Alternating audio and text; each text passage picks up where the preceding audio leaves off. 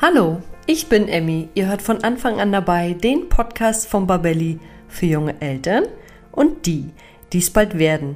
Meist verschwindet er so schnell, wie er gekommen ist.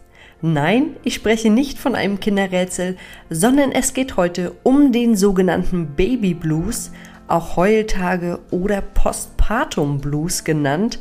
Und dieser ereilt ganz viele Mütter in den ersten drei bis fünf Tagen nach der Geburt. Und warum wir Mütter diesen Blues überhaupt erleben, wie viele es von uns betrifft und was dahinter steckt, darüber spreche ich heute mit meiner lieben Kollegin und Hebamme Emily Hoppe und sie wird mir auch noch verraten, was wir für die Mütter mit Baby Blues Gutes tun können. Und jetzt wünsche ich euch viel Spaß beim Zuhören. Ein ganz kurzer Einstieg in ein etwas ernsteres, aber ein unglaublich wichtiges Thema.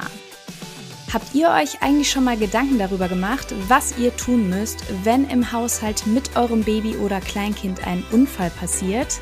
Ja, wenn es soweit ist, dann sitzen Schock und Überforderung erstmal tief. Und hinzu kommt, dass viele Eltern gar nicht wissen, wie sie richtig reagieren können und sollten. Und gerade das Thema Verschlucken ist ja im ersten Babyjahr ein extrem großes Thema. Hättet ihr zum Beispiel gewusst, dass 10% aller Todesfälle bei Notfällen hätten verhindert werden können, wenn rechtzeitig die richtige erste Hilfe geleistet worden wäre? Das ist eine ziemlich hohe Prozentzahl. Wir von Babelli empfehlen deshalb allen Eltern die Teilnahme an einem Erste-Hilfe-Kurs, der auf Babys und Kinder spezialisiert ist.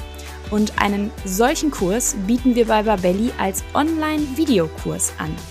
Ihr könnt unseren Kurs gemeinsam absolvieren, wo und wann es für euch passt und ihr lernt in diesem Kurs wirklich alles, was in Bezug auf die Erste Hilfe am Baby und Kind wichtig zu wissen ist. Unser Kurs wurde von zwei Kinderärzten erstellt, die sicherstellen, dass das vermittelte Wissen an euch vor allem korrekt, konkret und auch aktuell ist. Wenn ihr euch also bestmöglich auf Haushaltsunfälle des Babys oder Kleinkinds vorbereiten wollt, seid ihr hier genau richtig. Mit unserem Gutscheincode Podcast30 bekommt ihr ganze 30 Euro Rabatt auf den Kurs. Ihr könnt den Gutschein entweder in der Babelli App oder auch unter kurse.babelli.de direkt einlösen. Ihr findet den Gutscheincode und den Link zum Kurs auch nochmal in den Show Notes zur heutigen Podcast-Folge. Ja, und ich danke euch für die Aufmerksamkeit für dieses so wichtige Thema und wünsche euch jetzt weiterhin ganz viel Freude beim Anhören der heutigen Podcast-Folge.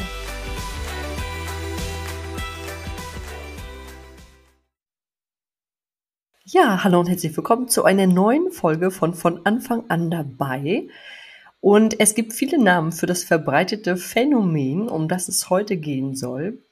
Wir sprechen nämlich heute über den Baby Blues und dazu begrüße ich ganz herzlich meine liebe Kollegin und Hebamme Emily Hoppe. Hallo Emily. Hallo Emmy, schön wieder da zu sein.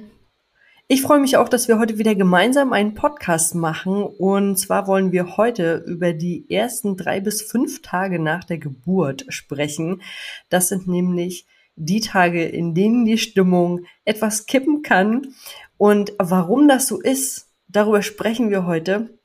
Deswegen frage ich dich gleich mal zum Anfang, warum haben wir Frauen diesen sogenannten Baby Blues? Genau, dieser Baby Blues wird auch oft in der Schwangerschaft schon thematisiert, nämlich im Geburtsvorbereitungskurs. Deswegen ist er Gott sei Dank auch immer schon sehr bekannt. Eigentlich betreffen es auch nur die Hälfte aller Schwangere. Also so 50 bis 70 Prozent haben diesen Baby Blues. Das ist quasi aufgrund ähm, der Schwangerschaftshormone, die natürlich auf einmal wegfallen nach der Geburt. Und dann kommt die hormonelle äh, Lage der Hausweit natürlich total durcheinander. Und dementsprechend hat man dann nach den ersten zwei bis fünf Tagen nach der Geburt so extreme Stimmungsschwankungen. Also man ist emotional völlig durcheinander. Das ist natürlich auch ein, ein ganzer lebensverändernder Moment. Man hat da auf einmal sein Baby, darauf, was man sich die ganze Zeit gefreut hat. Und dann wundern sich die meisten Frauen, warum heule ich denn dann jetzt die ganze Zeit? Also es ist wirklich ein Auf- und Abgefühl von Himmel hoch jauchzend zu Tode betrübt, wie man so schön sagt. Und deswegen ähm, ist uns Hebammen das auch immer sehr äh, geläufig und es ist nichts Dramatisches, es ist ganz normal. Und es bleibt halt maximal auch nur ein paar Stunden tatsächlich bei manchen Frauen oder ein paar Tage. Maximal wirklich zwei Wochen. Also wenn so eine Stimmungsschwankung oder einfach, dass man total sensibel ist oder völlig auf irgendwas reagiert, wenn der Partner ähm, nur sagt, mach doch noch die Wäsche und man flippt völlig aus, ist es was völlig Normales, weil man ist müde, man ist in einer ganz neuen Situation und da muss man sich auch erstmal reinfinden. Und ich habe ihn ja selber auch gehabt, den Baby Blues, äh, allerdings nur beim ersten Kind. Ich muss sagen, ich war ein bisschen überfordert in dieser Situation, weil ich hatte ja Stimmungsschwankungen. Ich war ganz traurig auf einmal, habe mich ganz erschöpft gefühlt. Die Tränen flossen einfach nur aus meinen Augen, mein Gesicht hinunter. Ich wusste überhaupt nicht, was los ist. Dann habe ich gedacht, du musst doch jetzt glücklich sein. Also auch dieses Denken und auch das, was uns heute ja die sozialen Medien noch viel mehr vorspielen als vielleicht noch vor zehn Jahren, dass man einfach die Happy Mom sein muss und glücklich sein muss und äh, vielleicht auch gleich schon wieder an seinem Körper arbeiten muss. So ist das einfach nicht und Du hattest das schon gesagt, der Körper muss sich erstmal umstellen. Die Hormone spielen mhm. total verrückt. Wir hatten ja bei der Geburt den Hormonorgasmus, wie ich das jetzt immer so schön bezeichne, weil die Hormone einfach den Höhepunkt des Lebens erreicht haben während der Geburt. Und dann muss man sich das vorstellen, fallen die einfach ganz rapide wieder bergab. Und das muss der Körper erstmal wieder ausgleichen. Ja, und ähm, das geht geht ganz, ganz vielen Frauen so. Und diese Transformation von der Frau zur Mutter, das ist halt auch ein ganz besonderer Moment. Das ist, sind ganz besondere Tage, die man da erlebt. Und es, ich finde es ganz legitim, wenn das Wochenbett auch Wochenbett sein darf. Und deswegen frage ich dich, wie kann man denn Müttern, wenn jetzt Frauen merken, oh, ich glaube, ich habe den Postpartum Blues, diese sogenannten Heultage, was können denn die Mütter machen oder wie können wir diese Mütter im Wochenbett unterstützen? Also wichtig ist auf jeden Fall erstmal ein Bewusstsein dafür zu haben, dass das ganz normal ist. Deswegen finde ich es auch immer schön, dass es in den Vorbereitungskursen in der Schwangerschaft meistens schon thematisiert wird, dass auch die Partner darauf eingestellt sind. Und natürlich auch äh, wichtig, eine Wochenbetthebamme zu haben, weil meistens ist es ja auch der Zeitpunkt, wo wir gerade, also die meisten bleiben so zwei bis drei Tage in der Klinik. Und genau dann zu diesem Zeitpunkt, wo auch meistens schon der Milcheinschuss kommt oder initiale Brustdrüsenschwellung, wie wir Fachleute sagen, kommen natürlich zwei Hormonlagen aufeinander. Und einmal hier Östrogene und Progesteron, die völlig abfallen auf einmal und dann Prolaktin und Oxytocin, was ansteigt. Und das bringt natürlich ganz viel durcheinander. Und wenn dann die Männer auch schon mal Bescheid wissen und sagen, okay, es ist ganz, ganz normal, dass sie jetzt weint, weil ich jetzt doch den Schokoriegel vergessen habe äh, oder so Kleinigkeiten, ist es natürlich gut, wenn man das einfach ein bisschen mit Humor nimmt, wenn man sehr einfühlsam mit der Frau umgeht und wenn auch die Frau das zum Beispiel dann mit ihrer Wochenhebamme besprechen kann, wenn die nach Hause kommt, das gibt Sicherheit, weil natürlich sind wir total überrannt von dieser Verantwortung, die man auf einmal auch für das Baby hat. So was, die lassen mich jetzt hier alleine mit meinem Baby nach Hause, sind die verrückt? So, und ich merke das auch immer in meinen Betreuungen, dass es äh, ganz viel Sicherheit gibt, zu, dass sie wissen, dass ich dann komme und dass sie dann halt auch einen Ansprechpartner haben, um ihre Gefühle auch mal zu äußern. Und ähm, genau, und ich äh, gebe dann auch meistens den, den Tipp dann, dass ähm, man sich sozusagen einfach ein bisschen Entlastung sucht. Also dass, dass der Partner gewisse Sachen übernimmt, je nachdem, wie gerade die Stillbeziehung auch ist mit dem Kind, dass man da die äh, Frauen unterstützt, ähm, dass das Stillen gut klappt weil meistens ist das schon ein sehr beruhigender äh, Aspekt, wenn die Frau schafft, ihr Kind zu ernähren und das klappt und dieser Druck da, oh Gott, ich muss mein Kind ernähren, auch schon reduzierter ist, weil man, weil man dann reinkommt, man kommt zu Hause an, man findet ein bisschen Struktur, man lernt sein Kind kennen, man ist im Bonding. Das ist auch ganz wichtig, dass man viel kuschelt mit seinem Kind. Erstmal zu verstehen, wer ist das jetzt? Es ist eine neue Person mit im Haushalt. Und die muss natürlich jetzt erstmal integriert werden. Und ähm, Genau, und dann natürlich noch die Paarbeziehung. Also da spielen so viele Sachen rein, die dann erstmal auf die Frau auch einprasseln, was sie jetzt alles, wie du schon sagst, allem gerecht werden soll. Und da einfach so ein bisschen den Druck rauszunehmen, ist da super hilfreich. Und natürlich auch mal vielleicht was Schönes kochen für die Frau, äh, ihren Blumenstrauß vorbeibringen. Also alles, was, äh, was man weiß, was seiner Partnerin gut tut zum Beispiel.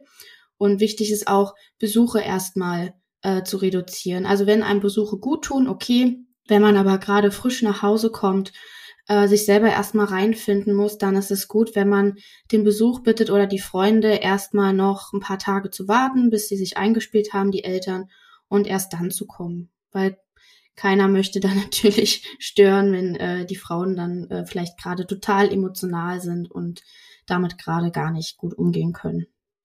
Ganz kurze Unterbrechung von meiner Seite. Ich bin Leonie aus dem Podcast-Team von von Anfang an dabei. Und diesen Podcast, den gibt es mittlerweile seit 2020 und wir sind unglaublich stolz auf ihn, denn wir stecken jeden Monat ganz viel Zeit, Leidenschaft und Herzblut in dieses wunderbare Projekt und wir erreichen damit monatlich über 20.000 HörerInnen.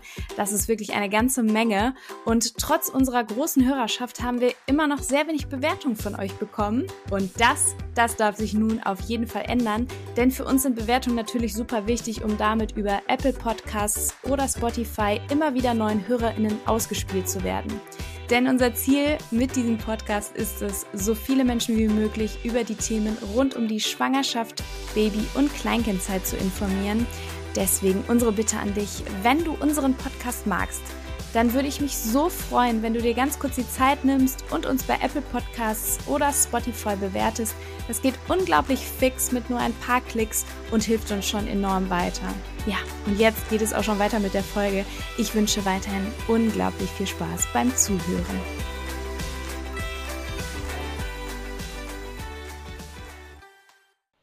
Ja, du hast es gerade schon angesprochen, den Besuch vielleicht erstmal vor der Tür lassen und das ist auch gar nicht böse gemeint. Wochenbett heißt nicht umsonst Wochenbett, nämlich weil wir eigentlich wochenlang im Bett bleiben oder zumindest eine gewisse Zeit. Und ich glaube, dass diese Zeit der Akzeptanz, dass das ganz wichtig ist und dass wir das vielleicht auch dass es wichtig ist, dass man den Frauen das nochmal näher bringt. Ja, es ist äh, total normal, dieses äh, Gefühl zu haben, überfordert zu sein oder auch gar nicht so richtig zu wissen, was bin ich jetzt, jetzt Mutter, Partnerin, äh, Frau. Man muss sich erstmal wieder selber so richtig finden und das dauert einfach mhm. eine ganze Zeit lang. Und es ist einfach ein wahnsinnig intensiver Ausnahmezustand, der aber wunderschön sein kann, mhm. wenn man den für sich akzeptiert und annimmt und du hattest es auch gerade schon angesprochen, der Partner oder die Partnerin kann für die Mutter kochen. Das ist schon mal eine ganz wichtige Sache, weil es einfach was, was ist, was man der Partnerin oder was man der Mutter abnehmen kann, dass sie sich darum nicht kümmert. Vielleicht auch, wenn es schon ältere Geschwister gibt, dass man sich dann um die Kinder kümmert, dass die Mutter wirklich erstmal nur bei ihrem Baby bleibt und auch wenn man den Babyblues hat, den ich ja selber auch hatte, dass man dann für sich einfach guckt, was tut mir jetzt gut in genau. dem Moment. Ne? Und bei mir war es ja so, dass ich gesagt habe, nimm bitte das Kind. Also ich habe zu meinem Partner damals gesagt, nimm bitte das Kind, ich muss mal hier raus. Ich glaube, das war Tag drei oder Tag vier. Und dann habe ich auch für mich, bin ich erstmal eine Stunde, anderthalb Stunden rausgegangen, spazieren, alleine, nochmal so ein bisschen gedanklich Revue passieren lassen, was ist da jetzt eigentlich gerade passiert? Ich habe ein Kind bekommen. Da ist jetzt ein kleiner Mensch, der gehört jetzt einfach dazu. Und mm, ja, dass man einfach vielleicht sich etwas sucht, wo man so ein bisschen wieder zu sich selbst kommt. Der eine geht ja. gerne spazieren, der andere hört Musik. Oder der duschen dritte, gehen alleine, wohlverdiente Dusche. Oh ja. nach der Geburt, nach allem so einfach mal die Tür zu und einfach mal kurz genießen, den Moment seinen Körper auch mal wieder wahrnehmen und alles gerade so nach so einer Geburt. Ja, Dusche ist äh, eine sehr schöne Wellnessaktion. Das kann ich auch ne, sehr empfehlen. Und wenn jemand oder eine frisch gebackene Mutter sich nicht traut, ihren kleinen Schatz in fremde Hände zu geben, das ist ja auch manchmal so ein bisschen das mhm. Problem. Da muss man dann vielleicht auch noch mal einen kleinen inneren Perspektivwechsel anpeilen und gucken, dass man sagt, der Papa kann das auch richtig gut. Oder wenn es nicht der Papa ist oder die Partnerin, dann ist es vielleicht die eigene Mutter oder ja eine gute Freundin, die da einfach irgendwie helfen kann, dass man sich da auf jeden Fall Hilfe holt von außen, wenn's, wenn es möglich ist natürlich. Ansonsten gibt es auch über die Krankenkassen die Möglichkeit, sich eine Haushaltshilfe zu besorgen, die dann in der Zeit helfen können. Manchmal ist es ja auch nicht möglich, dass der Partner oder die Partnerin zu Hause bleibt, dass man, wenn man dann vom Babyblues betroffen ist, sich da wirklich von außen auch einfach ein bisschen Hilfe holt. Wenn der Babyblues etwas länger dauert, kann es ja auch zu den sogenannten Wochenbettdepressionen übergehen. Was meinst du denn, Emily? Ab wann sollte man sich da Hilfe holen? Also es ist auf jeden Fall laut Definition auch, dass wenn diese Stimmungsschwankungen oder auch einfach dieses so depressive Verstimmung, so ein Stimmungstief, man kann sich gar nicht motivieren, man ist total energielos und auch irgendwie so, dass die Emotionen sind so ganz still, also stumm, also jetzt hätte man einfach keine. Ne? Wenn sich das einfach über einen längeren Zeitraum zieht und auch über zwei Wochen anhält und man kann ja auch eine Wochenbettdepression auch nach einem halben Jahr bis zu einem Jahr nach der Geburt noch bekommen, dann ist das auf jeden Fall ein Warnsignal. Und äh, ich habe es auch oft schon erlebt, dass mich dann die Partner vor allem auch äh, kontaktiert haben. Hey, ich habe die Sorge, irgendwas stimmt nicht mit meiner Frau, die ist immer noch total traurig und weint viel. Oder ich komme gar nicht an sie ran und ähm, sie baut gar nicht so eine Beziehung zu ihrem Kind auf, sie ist da total distanziert, kümmert sich zwar, aber gibt das Kind, legt das dann eher ab und so. Also wenn man da so ein bisschen so ein Verhalten beobachtet, dann ist das immer ganz wichtig, erstmal so die betreuende Hebamme auch mit ins Boot zu holen, das zu besprechen ähm, weil es kann natürlich immer aus so einem Babyblues gibt es tatsächlich 20 bis 30 Prozent der Frauen laut Statistik, die auch eine Wochenbettdepression entwickeln. Insgesamt von den Schwangeren ist es so jede achte, also so acht bis zehn Prozent. Genau, deswegen ist es ganz wichtig äh, und wir sind meistens so die ersten Ansprechpartner und machen dann auch einen, es gibt auch einen Fragebogen, der zwar eigentlich aus dem englischen Raum kommt, der aber auch ins Deutsche schon übersetzt wurde. Das ist der Edinburgh Postnatal Depressionsskala, sagt man. Das sind so zehn Fragen, die man dann einfach in einem meistens eins zu eins Gespräch mit der Frau durchgeht oder sie das für sich alleine ausfüllen kann, um dann einfach einzuschätzen, hat sie eine Depression und die Fragen beziehen sich halt auch auf die letzten sieben Tage, was ganz gut ist, also dass es nicht zu lange her ist. Und da sind zum Beispiel Sachen wie, konnte ich in letzter Zeit nicht lachen oder mich, also hatte ich keine sonnige Seite oder war ich eher nur betrübt? Habe ich die letzten Tage nur viel geweint oder habe ich ein Schuldgefühl? Also so, ganz spezifische Fragen und je nach Punktzahl, sage ich mal, kann man dann entscheiden, ob die Frau sozusagen an weiterführende psychologische Betreuung weitergeleitet werden muss oder ob es natürlich in einem intensiven Gespräch schon viele Sachen rausgefiltert werden können, die eventuell auch verbessert werden können, sei es Überlastung oder äh, eine traumatische Geburt, die vielleicht noch reinspielt. Also es gibt ja auch so posttraumatische Belastungsstörungen nach einer Geburt. Und wenn man dann zum Beispiel mal Albträume hat oder immer wieder so Szenen aus der Geburtssituation äh, hochkommen und man dann immer weinen muss, weil man das noch nicht verstanden hat, warum das so einem passiert ist, dann ist das natürlich ganz wichtig, da äh, auch mit äh, Traumatherapeuten zu drüber sprechen und ähm, also da muss man wirklich in einem individuellen Gespräch rausfinden, was was plagt die Frau natürlich und es gibt natürlich auch Frauen, die schon im Vorfeld in der Schwangerschaft sagen oder auch vor den Schwangerschaften oder einer Schwangerschaft schon zu Depressionen zum Beispiel geneigt haben. Die haben natürlich ein etwas höheres Risiko habe ich auch schon in meinen Betreuungen gehabt, dass da natürlich eine Frau meinte, ähm, hey Emmy, ich habe äh, ein bisschen Sorge vor einer Wochenbettdepression oder meine Schwester hatte das, was muss ich da beachten, blüht mir das dann auch? Also so war das natürlich dann immer schon ganz praktisch, das in der Anamnese zum Beispiel auch herauszufiltern, um dann natürlich explizit im Wochenbett drauf zu achten. Und meistens hat sich dann auch gar nichts groß ergeben, je nachdem wie die Geburt war, je nachdem wie die Paarbeziehung auch vorher war, also wie gut die aufgestellt sind. Wenn man natürlich wenig Unterstützung hat, sind das natürlich andere Faktoren, die noch mit reinspielen und eine Depression natürlich begünstigen können. Aber was wirklich auch laut Studien nachzuvollziehen ist, die ich jetzt auch in der Recherche nochmal vor dem Podcast geschaut habe, ist zum Beispiel wirklich, dass Stillen einen sehr protektiven Effekt hat auf depressive Verstimmung. Also klar, nicht jeder schafft es voll zu stillen. Es gibt ja immer auch die Zwiemilch-Variante oder so. Aber auf jeden Fall hat dieser, dieses Stillen und auch das Oxytocin, was dabei ausgeschüttet wird, äh, die Hormone einfach einen sehr günstigen Effekt, um depressive Verstimmung zum Beispiel vorzubeugen. Und ansonsten gibt es natürlich auch sowas wie Telefonseelsorge oder so, wenn man jetzt nicht weiß, man hat vielleicht keine Hebamme, man kann nicht einschätzen, warum fühle ich mich so, dass man dann ähm, sozusagen so eine Hilforganisation anruft. Und ansonsten ist da auch sehr bekannt äh, die Webseite Schatten und Licht, worüber man sich auch informieren kann. Da ist auch der, der EPDS, dieser, äh, dieser Score, den ich euch gerade erzählt habe, dass man sich da sonst auch nochmal informieren kann und natürlich auch für Partner es gibt ja auch das Phänomen, dass Partner auch zu einer Wochenbettdepression neigen können, weil das natürlich auch belastend ist, wenn die Frau es nicht gut geht, dann noch der Druck, sich ums Baby zu kümmern. Ne? Da gibt's viele Situationen und dann brauchen die ganz viel Unterstützung, um die wieder aufzubauen. Und das äh, macht man natürlich interdisziplinär. Das ist äh, nicht alles nur Hebammenaufgabe, sondern da muss man an, weit, an andere Fachpersonen natürlich auch weiterverweisen, um die Frauen und die Familien wieder gut aufzustellen. Ja, das ist auch ganz wichtig, dass wenn ihr merkt, dass es irgendwie Probleme gibt oder dass der Babyblues doch länger andauert und ihr euch vielleicht fragt, habe ich jetzt komme ich in eine Wochenbettdepression? Das ist ganz gut, dass du das gerade noch mal gesagt hast, dass man da noch mal selber gucken kann, die einzelnen Punkte durchgehen kann. Bin ich denn vielleicht davon betroffen und sich dann an eine entsprechende Anlaufstelle wenden kann, bei der man Hilfe bekommt. Denn da ist natürlich auf jeden Fall geschultes Personal, Fachpersonal, meistens auch Psychologen, die sich dann um euch kümmern können. Und ähm, ich fand es jetzt nochmal ganz wichtig, dass wir das zumindest nochmal äh, angeschnitten haben.